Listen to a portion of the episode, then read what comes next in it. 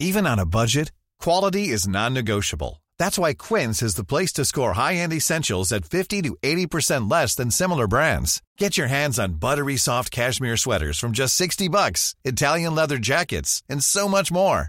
And the best part about Quince, they exclusively partner with factories committed to safe, ethical, and responsible manufacturing. Elevate your style without the elevated price tag with Quince. Go to quince.com slash upgrade for free shipping and 365-day returns.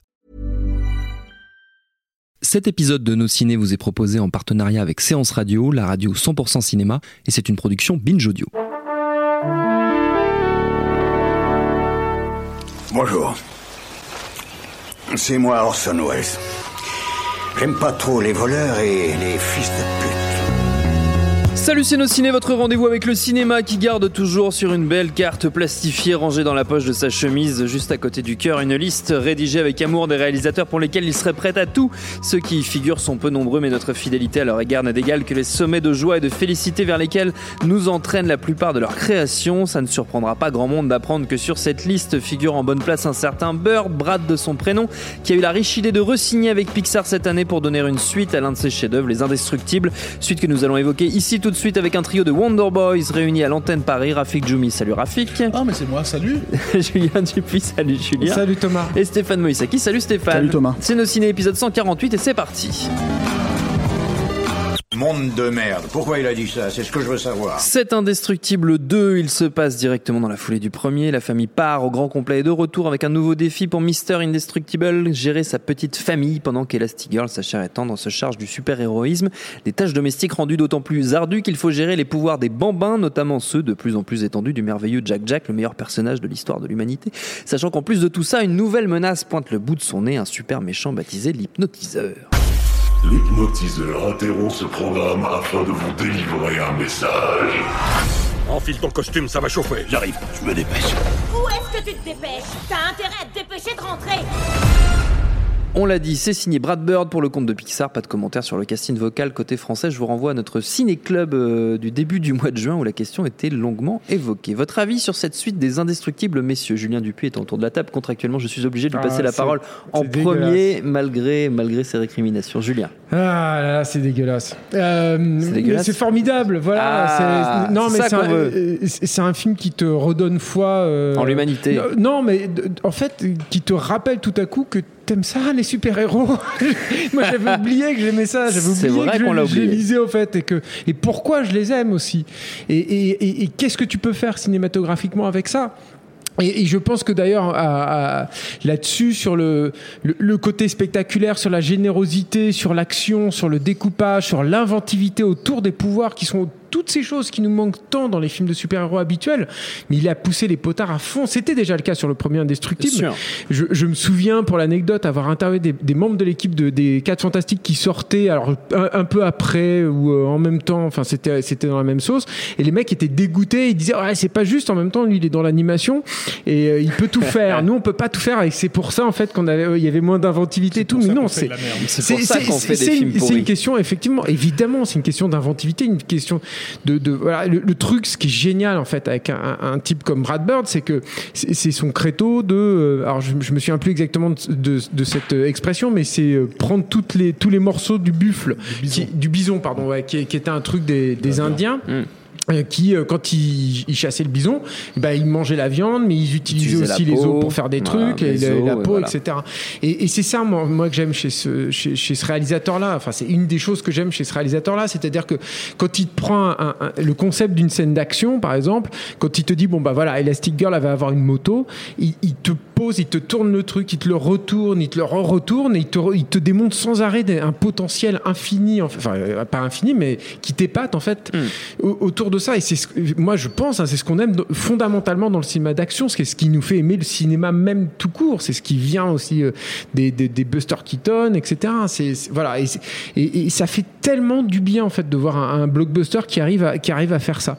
Euh, le, le truc, c'est que je trouve que le film, euh, au niveau de la dynamique de la famille est assez euh, exemplaire en fait dans la gestion en fait de la suite. C'est-à-dire de, de savoir comment tu satisfais ton public sur les éventuelles attentes euh, qu'il peut avoir euh, au regard du premier film et comment en fait tu détournes en fait ces attentes là et que tu leur reproposes finalement la même chose sous une autre enveloppe, mais qui du coup qui, comme c'est un peu différent, ça te révèle une nouvelle facette en fait des personnages.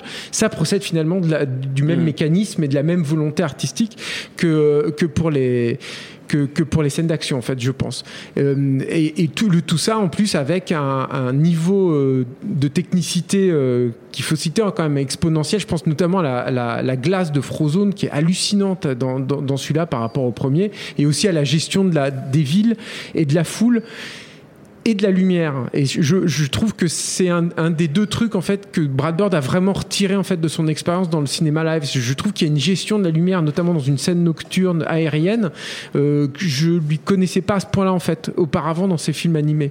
Et, euh, et, et, et, en plus, dans sa mise en scène, il y a aussi une proximité ou des fois un- un- quelque chose d'un peu plus euh, presque instinctif en fait dans sa façon de filmer. Je pense à certains euh, certains plans en fait qui suivent les, les, les personnages presque caméra à l'épaule comme ça. Il le faisait un peu des- déjà dans l'animation, mais je trouve que c'était peut-être un peu moins, un peu moins marqué. Ouais. Ceci étant dit, j'ai quand même moi, j'ai- deux tout petits problèmes avec Oh le film, mais qui sont minimes. Euh, mon premier problème, c'est un problème qui, qui, qui je trouve est assez fréquent en fait chez Pixar, qui est un problème sur l'ennemi. Euh, ils, ils ont eu alors c'est notoire, mais moi je l'ai appris après. Je tiens à le préciser parce que ça aurait pu biaiser ma vision du truc. Il se trouve ça a été un enfer en fait de trouver un méchant en fait pour les Indestructibles 2. Et ils ont réécrit euh, ce personnage plusieurs fois. Ça avait été le cas aussi sur le premier, mais ils avaient trouvé finalement ce méchant qui était fabuleux parce qu'il il, euh, participait en fait de la de la comment dire euh, création Oui. des, des, des personnages, de comment ils se réalisaient, voilà. Et, et là le, per- le, le, le méchant, il y a, il- je trouve qu'il y a il y a presque des concepts en fait qui sont fabuleux, qui sont hyper enthousiasmants, mais mais qui se complètent pas trop et qui sont pas très homogènes. Et je trouve que notamment, euh, enfin voilà, il y a, il y a des volontés, des velléités, il y a, y, a, y, a, y, un truc sur les écrans euh, par rapport à, à, à la volonté de qui est le méchant. Je veux pas spoiler le film là pour le coup, c'est c'est vraiment dommage. Mais je trouve qu'il y, a un- truc, il y a un truc pour moi qui, qui fonctionne pas trop.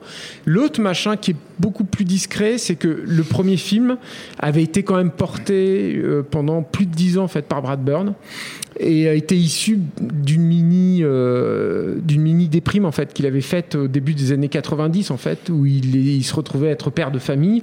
Il galérait il n'arrivait pas à être, à être réalisateur et en fait il avait insufflé tout ça dans le premier indestructible. Et ça c'est irremplaçable c'est-à-dire que moi j'adore les Indestructibles 2 encore une fois, hein. c'est vraiment modéré, mais c'est juste par rapport au premier. Je trouve que le film n'a- n'est forcément quelque part n'est- n'est- n'est- est moins habité. Il y reste, hein, il, y a, il y a- il y a beaucoup de lui encore, mais il est moins habité par ce truc-là qu'il y avait dans le premier. Ouais, cette espèce Et- de et- spleen du voilà, et qui était, qui faisait que euh, c'était une bombe, quoi. Surtout que voilà. Il faut, faut peut-être préciser Stéphane. que c'est c'est un film qui voulait pas forcément faire les Indestructibles 2 Euh, et ça enfin je pense qu'il y a beaucoup beaucoup de, de comment dire euh, de, de cinéastes à Hollywood aujourd'hui qui ne veulent pas faire les films qu'ils font. Je, je doute franchement que Bayona voulait vraiment faire euh, Jurassic World 2 de cette manière là et, euh, et c'est justement toute la distinction. Alors encore une fois euh, on parle de quelqu'un qui a beaucoup plus de bagages que Bayona euh, mais moi je les mets entre, entre guillemets à égalité sur, Mm. sur les, le potentiel et les qualités. Et le truc c'est que bah, que lui il arrive à faire ce film là euh, et que pour moi, alors moi je suis pas d'accord avec Julien. Il faut savoir aussi, il faut savoir deux choses. Il le fait dans un dans ce contexte-là, c'est-à-dire dans le contexte post Tomorrowland, Mm. qui est un film qui a été saboté par Disney. Et moi, je pense pour le faire revenir aussi dans le giron des Indestructibles et dans le giron de Pixar, euh, d'une manière ou d'une autre en tout cas, mais vraiment, je pense qu'il y, a- il y a une idée comme ça, c'est-à-dire que c'est c'est pouvoir lui faire la proposition qu'il ne peut pas refuser derrière. Mm. Et, euh, et l'autre truc, c'est que c'est un film qui a été avancé d'un an. C'est-à-dire qu'en fait, euh, c'est Toy Story 4 qui devait sortir cette année et qui, je crois, finalement sortira l'année prochaine et ils ont interverti. Et je pense que les soucis d'écriture dont parle Julien, en fait, viennent de là aussi, quoi. Maintenant, euh, euh, moi, je trouve que justement, le, on peut peut-être avoir des manquements dans la façon dont le méchant est écrit, mais je le trouve extrêmement pertinent. Hmm. euh, dans le contexte actuel des choses. Euh, quand euh, les mecs des 4 Fantastiques se plaignent de pas avoir pu faire euh, euh, les Indestructibles parce que ouais. voilà ce qu'ils voulaient, bah tu as envie de leur répondre Spider-Man 2 Oui. parce qu'ils sortaient, exactement au même moment que les Indestructibles et qui pour moi en fait les deux se valent vraiment si tu veux si ce n'est que t'en as un qui est en live et l'autre qui est en animation donc vraiment t'as- voilà et euh, le truc avec les Indestructibles 2 c'est que bah, je pense qu'en tout cas, euh, sans spoiler qui est le méchant proprement parler, mais les- la logique de contrôle, la logique d'hypnose, la logique de comment dire, euh, de te retrouver génial. avec, de te retrouver- totalement non mais de te trouve. retrouver avec des, des, des- plein de super héros qui sont des super héros qui sont des fans en fait, parce que c'est des jeunes, euh, comment dire, super héros qui sont des fans de, de, de comment dire, des indestructibles, des fans de la famille Parr, des fans de Frozone et tout ça, et qui se retrouvent en fait eux aussi hypnotisés par, Contrôlés. par- contrôlés par ce genre de truc. Bah, t'as pas besoin d'aller chercher très loin pour savoir euh, de quoi de quoi ça parle en fait, si tu veux symboliquement, et jusque dans le contrôle même de la famille en question en fait, veux, parce qu'à un moment donné ça, ça arrive aussi en fait, les- la famille Parr se retrouve contrôlée. L'autre truc moi que je trouve euh, le changement de paradigme dont parle Julien en fait par rapport à cette suite, que et pour moi qui est totalement pertinent, Cameron a ce fonctionnement là en fait, James Cameron a ce fonctionnement là avec ses suites aussi, et je trouve que c'est vraiment euh, fort, c'est que aujourd'hui en fait on pourrait dire ah si on met en avant euh, euh, euh, Elastic Girl en fait c'est parce que euh, comment dire euh, c'est la période etc etc mais non. Je veux dire en gros pour ne pas faire la même chose littéralement que le premier qui se concentrait sur, le- le- Sur les le- problématiques du personnage du patriarche quoi et ben on se tourne vers elle en fait si tu veux. Et, et d'un seul coup ça donne une autre dynamique un autre euh, comment dire euh, euh, enfin une autre histoire tout simplement quoi. Et, euh, et voilà et puis euh, effectivement, là je rejoins totalement Julien, c'est-à-dire que tu as l'impression de redécouvrir le cinéma quand tu vois ce film-là, vraiment. C'est-à-dire que tout ce que tu veux voir dans un blockbuster, tout ce que tu veux voir dans un grand film, comment dire, euh, euh, d'action, d'émotion, d'un grand spectacle, en fait familial même, bah, tu le retrouves totalement à, trois- à 300%. Moi, il y a des idées de dingue, en fait, si tu veux, tu tu la poursuite en, moto, métro, euh, où euh, d'un seul coup en fait ils utilisent euh, une moto qui se qui se qui se découpe en fait si tu veux en deux pour qu'Elastigirl utilise son pouvoir pour pouvoir euh, rouler sur les sur les murs. Enfin c'est des trucs complètement dingues en fait. Et euh, et, euh, et- après, moi, je sais pas ce que vous dites. Moi, ça fait, j'ai l'impression que ça faisait, en fait, ça fait longtemps quand même qu'il n'y a pas eu de film de super-héros au cinéma, donc, euh, donc voilà, quoi, ça fait plaisir à voir, quoi. Mais, euh, Peut-être que ça va relancer une mode.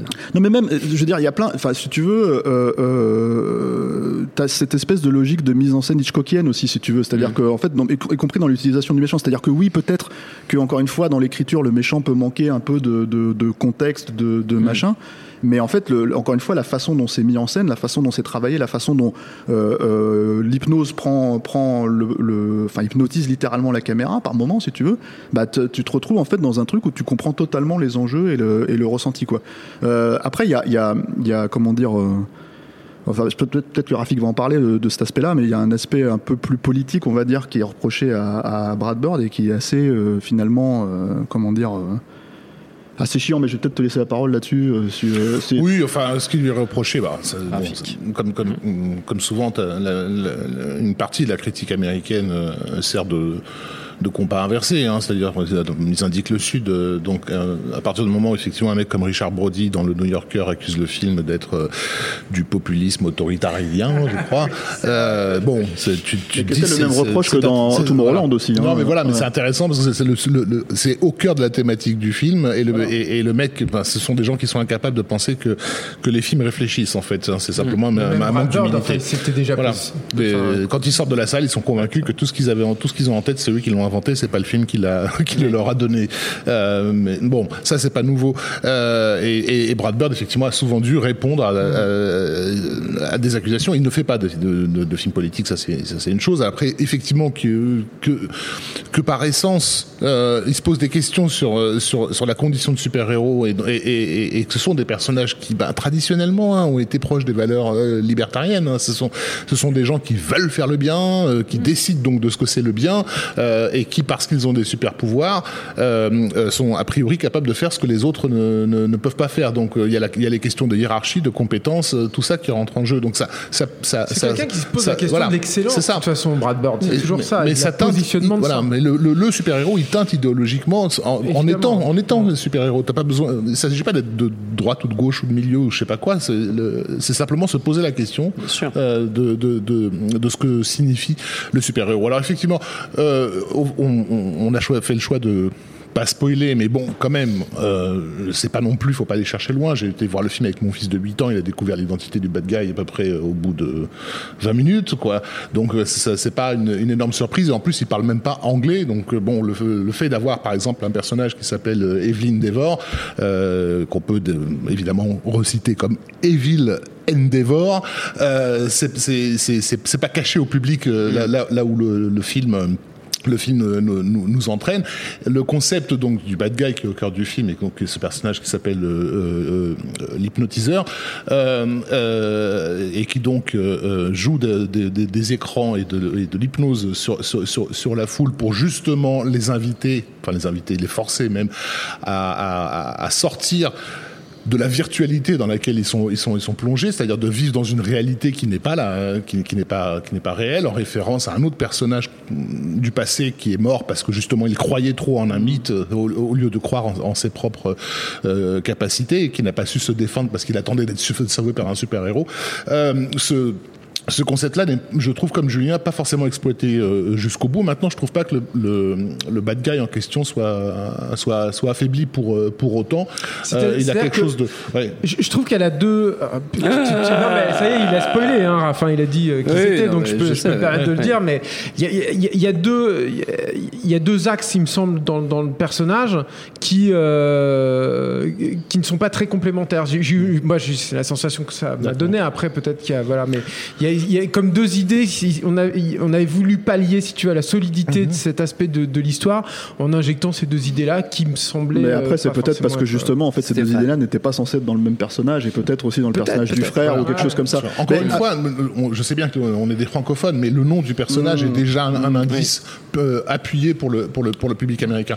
Euh, après, bon, il y a, on va pas rentrer non plus dans le concept baudrillardien qui est, euh, qui est suggéré. Non, parce que c'est vraiment ça. hein, pour Oui. le coup, je sais pas personnellement si, si, euh, si Brad Bird euh, c'est- a, a eu, a eu ses lectures, mais de- de- l'idée de, du simulacre qui, qui finit par précéder et déterminer le réel, il est à fond là-dedans, puisque de toute façon, dans le, dans le script même, il s'agit de, de euh, t'as, t'as à un moment donné un personnage qui explique aux super-héros que leur condition actuelle, c'est-à-dire d'être interdit, c'est simplement une question de perception de, de ce qu'ils font et qui te montre une image, euh, voilà, euh, que telle que le public les, les, les perçoit. Donc on est vraiment dans la question de la, repré- de la, de la représentation, ouais, et des valeurs qu'on a- qu'on attache euh, à ces, rep- à, à ces représentations-là.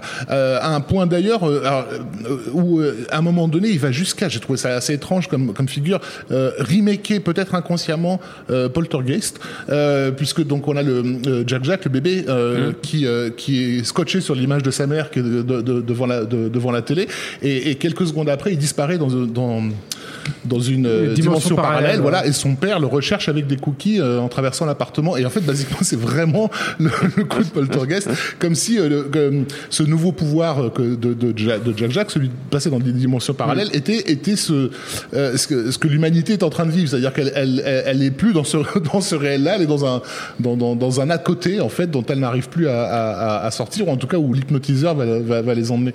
Mais, Ouais. mais ce que tu dis aussi par rapport à ça, c'est qu'il y a, il y a alors mais je rebondis un peu, mais plus parce que ça me fait penser. Je pense qu'il faut vraiment le préciser. euh, je trouve en fait, si tu veux, c'est que encore une fois dans la logique d'un film de super-héros, c'est-à-dire que je, je sors complètement du truc, mais je rebondissais sur ça. Euh, euh, Il y a une, une, un truc de, de logique qui manque en fait complètement, et on l'a vu avec Avengers Infinity Wars, hein, pour prendre un exemple récent, si tu veux, Ouais. une vraie logique de team-up, en fait, si tu veux, entre les personnages, qui en fait développent des concepts de mise en scène. C'est-à-dire qu'en gros, si tu veux, tu te retrouves avec euh, euh, le personnage de Jack qui est déjà génial en soi, si tu veux. On l'avait vu parce qu'il était dans un court métrage et tout ça, etc. aussi, euh, euh, qu'il devient littéralement une arme. C'est-à-dire, il l'utilise comme une arme, si tu veux, dans, le- dans, dans le film, quoi. À un moment donné, clairement, c'est il utilise Jack Jack et bam bam, il lui envoie des lasers et tout, tu sais, en lui appuyant dessus, quoi.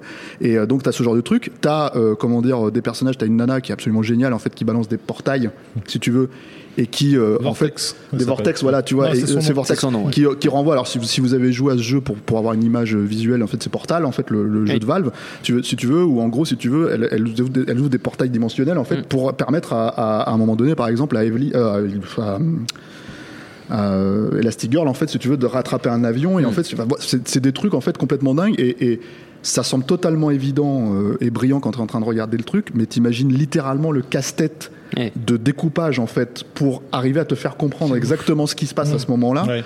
euh, qui est complètement dément, tout en donnant en fait une vraie dynamique de, de, de scène d'action. C'est-à-dire Mm. que voilà. Et, euh, Bah, et, c'est ce euh, que tu dis, Stéphane disait tout à l'heure par rapport au coup de la moto qui utilise les pouvoirs d'Elastigirl. Effectivement, chaque super pouvoir, euh, non seulement a une fonction psychologique, hein, mais ça c'était déjà dans, dans, dans le premier, le c'est-à-dire les personnages en fait ont le super pouvoir de leur condition, de leur mental, euh, euh, et, et Vortex euh, dans, euh, en tant que en tant que fangirl complètement euh, ahuri, euh, qui justement est, est pas euh, à la fois dans le réel et, et- et dans un à côté. Elle, elle représente tout à, tout, tout à fait ça, euh, euh, au même titre que la fille euh, de- de- des indestructibles qui vit sa, sa, sa crise, euh, sa, Ah, crise d'adolescence dans des scènes voilà, assez, ouais, assez- ouais. assez cocasses. Bah, son, son- pouvoir est aussi en, en, Ouais, en lien, en lien avec avec ça. ça. Euh, mais, en, mais en plus, bien sûr, par-dessus ça, il l'utilise d'une façon, euh, d'une façon scénique, c'est-à-dire en gros, le pouvoir n'est pas intéressant si on peut pas créer une dynamique, euh, encore une fois burlesque, euh, comme le Julien le soulignait, euh, avec. Donc voilà, c'est- ça aussi qu'il faut peut-être donc préciser, c'est qu'en fait à la fin, parce que on parle de scène d'action, mais par exemple la scène, la scène où elle pleure, mais elle est invisible et elle vient, elle veut pas qu'on la voie, mais en même temps tu peux pas ne pas la voir. Elle est en train de pleurer parce qu'elle s'est fait poser un lapin. Elle vient chercher un truc dans le frigo, elle repart. C'est en fait, si génial, tu veux, c'est voilà, c'est- tous ces concepts de mise en scène en fait, Ouais. si tu veux, où, où- où tout simplement un mec comme Brad Bird comprend. C'est-à-dire que je pense que Brad Bird dit souvent là, je fais pas un film de super-héros. C'est un peu sa logique, ce qui, ce qui, ce qui, euh, comment dire, peut paraître étrange parce que c'est un film de super-héros ultime. Moi, moi, honnêtement, je me Peut-être que c'est le, le, le gouffre actuel en fait qui me fait adorer absolument ce film, si tu veux, par Ouais. rapport à la concurrence, voire limite plus que le premier. C'est pas vraiment je la me pose concurrence vraiment, en l'occurrence. non mais je me pose vraiment la question en fait, si tu veux, même par rapport au premier, parce que je, je, je me suis rendu compte que j'ai beaucoup plus pété les plombs sur celui-là, Ouais. et j'ai beaucoup plus encore envie de le revoir. J'ai bien dû voir 15 fois le premier euh, que le premier. Quoi. J'ai vraiment, j'ai Ouais. vraiment déliré, mais parce que j'ai l'impression que le truc, c'est qu'il arrive à utiliser encore une fois tous les concepts qu'il met en place. Euh, C'est-à-dire que moins l'idée peut-être du méchant dont tu parlais, si tu veux, c'est euh, comment dire. Et là, je pense plus sur le papier. scènes, hein. Voilà, plus sur le papier. scène, je trouve ouais. que c'est un film qui entreprend littéralement tous les euh, les, euh, les choses qu'il veut vraiment obtenir, c'est-à-dire euh, le suspense qu'il veut te donner, euh, l'émotion qu'il veut t'apporter, l'humour qu'il veut te que voilà. Et c'est en ça en fait que pour moi c'est un vrai grand film familial, c'est-à-dire un vrai grand film de mise en scène aussi et un vrai comment dire bah une tout simplement effectivement une- un rappel que le mec est le mec est, est- est juste génial quoi. J'ai juste Parfait. en fait quelque chose qui est plus de l'ordre d'une question, euh, c'est qu'à un moment donné, il utilise euh, euh, comment dire l'effet stroboscopique de, de Oui. l'hypnotiseur pour mettre en scène un combat sous effet euh, strobo. Et bon, je vais revoir le film, hein, mais j'ai l'impression, je, je le soupçonne d'avoir utilisé de l'animation traditionnelle euh, Non, non, non, de- dans cette séquence-là, parce que l'effet visuel est, est- Ça a d'ailleurs été un, extrêmement source d'une mini polémique aux États-Unis où ils ont fait mettre des, des Ah ouais panneaux parce qu'il n'y avait pas de, c'était pas prévenu. euh, Bah c'est pour les gens l'entrée. épileptiques. Pour l'épilepsie, bien sûr. Oui, mais c'est cohérent. Enfin, dire, non, c'est pas, sûr, c'est pas- c'est Non, pas, mais- c'est pas- pour le coup, c'est pas abusif. Parce qu'il y a un côté cel shading. euh, euh, ouais, non, mais en fait, ce qui est intér- par contre, ce qui est intéressant sur cette scène-là, euh, c'est que ça fait partie des, des scènes qui n'ont pas été écrites. Euh, C'est-à-dire que lui il avait juste ce concept et il est passé Mm. directement au stade du storyboard. Et, euh, et je pense que c'est de là aussi que vient cette, cette réussite-là. Ouais. C'est une scène extrêmement visuelle. Quoi. C'est une idée visuelle avant tout. Bon, Oh, vous êtes bah. enthousiaste bah, a Bah oui, complètement, euh, moi, J'ai pour moi, c'est le film de l'année. hein. Ah, j'aime, j'aime quand j'entends ça. Voilà. Avant de se quitter, messieurs, comme d'habitude, on offre à nos auditeurs euh, une petite tournée de recommandations quand même. C'est l'usage. Évidemment, vous êtes libre de vous éloigner du monde de Brad Bird, de l'animation, des super-héros, de tout ce qu'on vient d'évoquer. Julien, d'habitude, je prépare toujours mes recos, Ouais. mais là, j'en ai fois, pas trop. deux. euh, ouais, ouais. Euh, Je peux en avoir deux. Moi, je, je voudrais quand même reconseiller encore à la poursuite de demain, parce que je- Ouais. c'est un film qui est passé à l'as. auquel euh, nous avons consacré une de nos toutes premières émissions. Ouais, mais il a eu le malheur de sortir en même temps, ou quasi en même temps, ou euh, quelques semaines avant Mad Max Fury Road. Ouais, et, Il a euh, eu le malheur et- de sortir à une époque où les gens n'aiment pas trop le cinéma et, aussi. et, euh. euh, et du coup, c'est vrai qu'il a été éclipsé chez, chez tous les. J'ai l'impression hein, chez, chez tous les cinéphages euh, hardcore euh, de- qui défendent les valeurs du cinéma de genre euh, noble. Il est un peu passé à la trappe. Quoi. Ouais. Du coup, euh, enfin, c'est comme ça moi que je l'ai pris. Et je, je- je trouve que c'est un film absolument incroyable. Moi, Tomorrowland. C'est À la poursuite de demain, en À la poursuite de demain, oui, pardon. Mais j'aime pas trop ce titre. alors C'est pour Non, ça que j'ai un peu squeezé. Ouais. Mais euh, je, trouve qu'il y, a une- il y a une concordance de talent, par exemple, Mm. euh, de, de- d'à la fois la photo ou le design euh, et des morceaux aussi de cinéma absolument incroyables.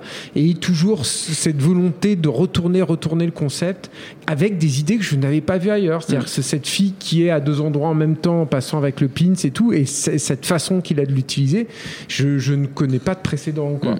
Donc euh, moi je vous conseille, si vous l'avez pas vu, il faut vraiment vraiment le voir Ouais. euh, à, à Tomorrowland. En plus le score de Michael Giacchino est absolument génial. Et sinon j'en ai une autre toute petite qui est Ah. le making of du premier Indestructible, qui est euh, de tous les making of et je crois que je les ai tous vus, quasi tous vus en fait de- des, des Pixar. Je- C'est mon préféré. J'ai dû le voir 5-6 fois.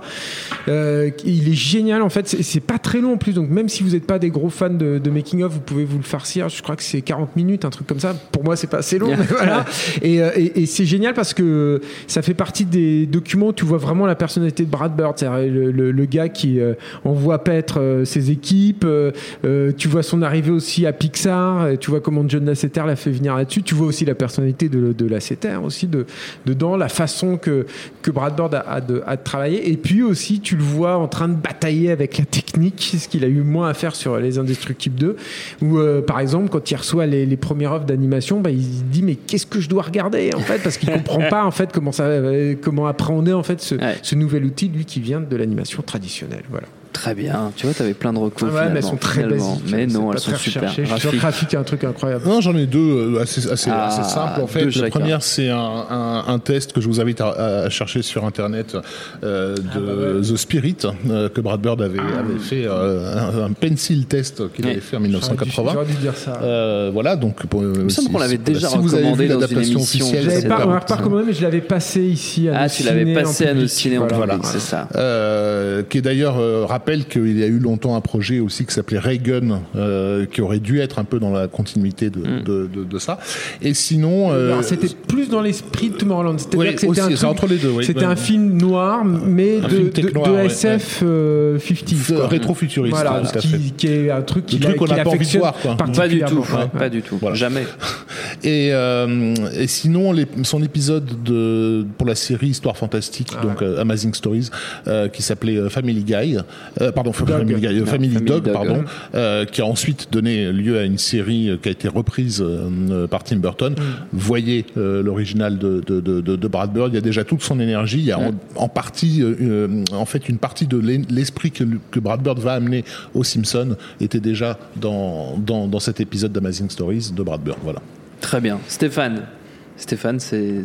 Ils vont encore se payer ma gueule là, ils vont encore se payer ma gueule, ils vont me dire mais ça n'a aucun rapport. Et évidemment que ça n'a aucun rapport parce que c'est quoi le rapport entre ah, c'est quoi le rapport entre Brad Bird et Clint Eastwood à part le fait qu'ils soient libertariens tous les deux? Bon bref. Euh, apparemment, apparemment, tu vois. Euh, je sais pas moi, je, je, je, je veux dire de la même manière que comment dire euh, ce, ce monsieur indestructible est beau, grand et fort avec un torse bien bombé, tu vois. Bah déjà, j'ai envie de recommander en premier lieu euh, l'affiche de. Il faut, faut que vous ayez ça chez vous, l'affiche de l'épreuve de force qui est, qui est désignée par Frazetta. J'avais déjà recommandé le film. Ouais, hein. ce que j'allais Voilà. dire, tu triches un peu. Hein. Mais maintenant que vous avez vu, attends, j'ai pas fini. Et maintenant que vous avez vu, euh, vous avez vu le film, puisque je vous l'ai recommandé il y a quelques mois déjà, donc vous l'avez forcément vu deux ou trois fois. Vous pouvez vous acheter l'affiche, le poster, qui est un, qui est un des plus beaux posters d'histoire du cinéma. Voilà, euh, Vertigo, mon cul, et, euh, et, et donc Frazetta Mais Power. attends, quoi. il y Je termine. Une, une des cascades en moto dans, dans les indestructibles. J'ai pas fini. C'est Et- pas, elle est pas en rapport avec la relève Attends, mais j'ai pas fini, putain, tu fais chier. Et donc, et donc, et donc, il y a un autre film. spoilé, ça Attends, va. et il y a un autre film en fait où Clint Eastwood est magnifique. C'est peut-être même un dernier où il est magnifique, grand, beau, fort, avec un cigare au bec et tout ça, etc. C'est La Relève, hein, qui est un très très grand film d'action. Enfin, moi, en tout cas, un très beau, un très, enfin. Un des meilleurs buddy movies que j'ai vu, tu vois, voilà. Ouais. Et en fait, c'est un film qui est, qui est très beau, comme dans le premier Indestructible, euh, il se fait Bon, là, évidemment, il n'y a pas de viol dans le premier Indestructible, mais là, là Clint Eastwood se fait violer littéralement par la, femme de main du méchant. Comme. Enfin, il y a une scène comme ça, un peu similaire dans les Indestructibles, mais family friendly, on va dire. Euh, là, c'est la version euh, hardcore. Non-PG. Donc, c'est quand même le seul film où, euh, où Clint Eastwood se fait violer. Donc, euh, respect, quoi. Ouais. Et, euh, et, euh, et effectivement, il y a, il y a, comment dire, une, une, une- Bon, alors ça, c'est Charlie Sheen, donc ça compte un peu moins, la cascade en moto. Mais t'as surtout une des plus belles cascades de l'histoire du cinéma, en fait, avec une bagnole qui passe à travers un, comment dire, un entrepôt, et l'entrepôt littéralement explose en entier. Mur de flamme. Tu as un mur de flammes absolument incroyable et t'as as juste la- je crois que c'est une Corvette, ou je sais pas ce que c'est la bagnole en fait. T'as Clint Eastwood qui, euh, qui euh, bon, je pense que c'est le cascadeur, hein. même, même si en fait j'ai envie d'y croire envie de quand même croire quand je regarde le film, en tu vois, voilà. Voilà. Voilà. Et, euh, et quoi dire d'autre il y a Raoul Julia qui est génial en méchant, il y a Sonia Braga qui est géniale en méchante, c'est elle qui viole Clint Eastwood. Euh, T'as des- parmi les meilleurs punchlines de, de, de Clint Eastwood aussi là-dedans, donc voilà, c'est. Enfin, c'est peut-être pas un chef-d'œuvre, mais pour moi, c'est un chef-d'œuvre. Voilà. Ok. C'est tout, quoi. Qui n'a aucun rapport avec les Indestructibles 2, mais c'est pas grave. Mais c'est pas grave. C'était de toute façon obligatoirement. Sinon, je pouvais recommander obligé. Speed 2 qui a le même climax que, que Les Indestructibles Ah 2 oui, aussi, si tu veux. Mais, voilà. Mais bon, étrangement, ça m'est pas Et venu bon, ça t'est moins venu, ça t'est moins venu, ça t'est moins venu. Notre temps est écoulé. Merci à tous les trois, merci à Quentin la technique, merci à l'antenne Paris pour l'accueil. Rendez-vous sur binge.audio, le site de notre réseau de podcast Binge Audio pour retrouver toutes nos émissions, le programme des prochaines, les dates d'enregistrement enregistrement en public si vous voulez venir nous voir. Et puis en attendant, on vous dit à très vite. Binge. Et tout de suite, un message de notre partenaire. J'adore mon boulot. Vous êtes la crème de l'aristocratie française. Vous avez compris ce que je vous ai dit? Oui, cancer du poumon, inopérable. Next épisode, c'est le nouveau rendez-vous 100% série de Séance Radio avec Charline Roux et son équipe. On ferait mieux de rebrousser de main, les gars J'ai fait du mal. J'ai compromis des missions. Des policiers français, que les acheter, pas les tuer. Next épisode, le mardi à 19h sur Séance Radio, est disponible sur toutes les applications podcast.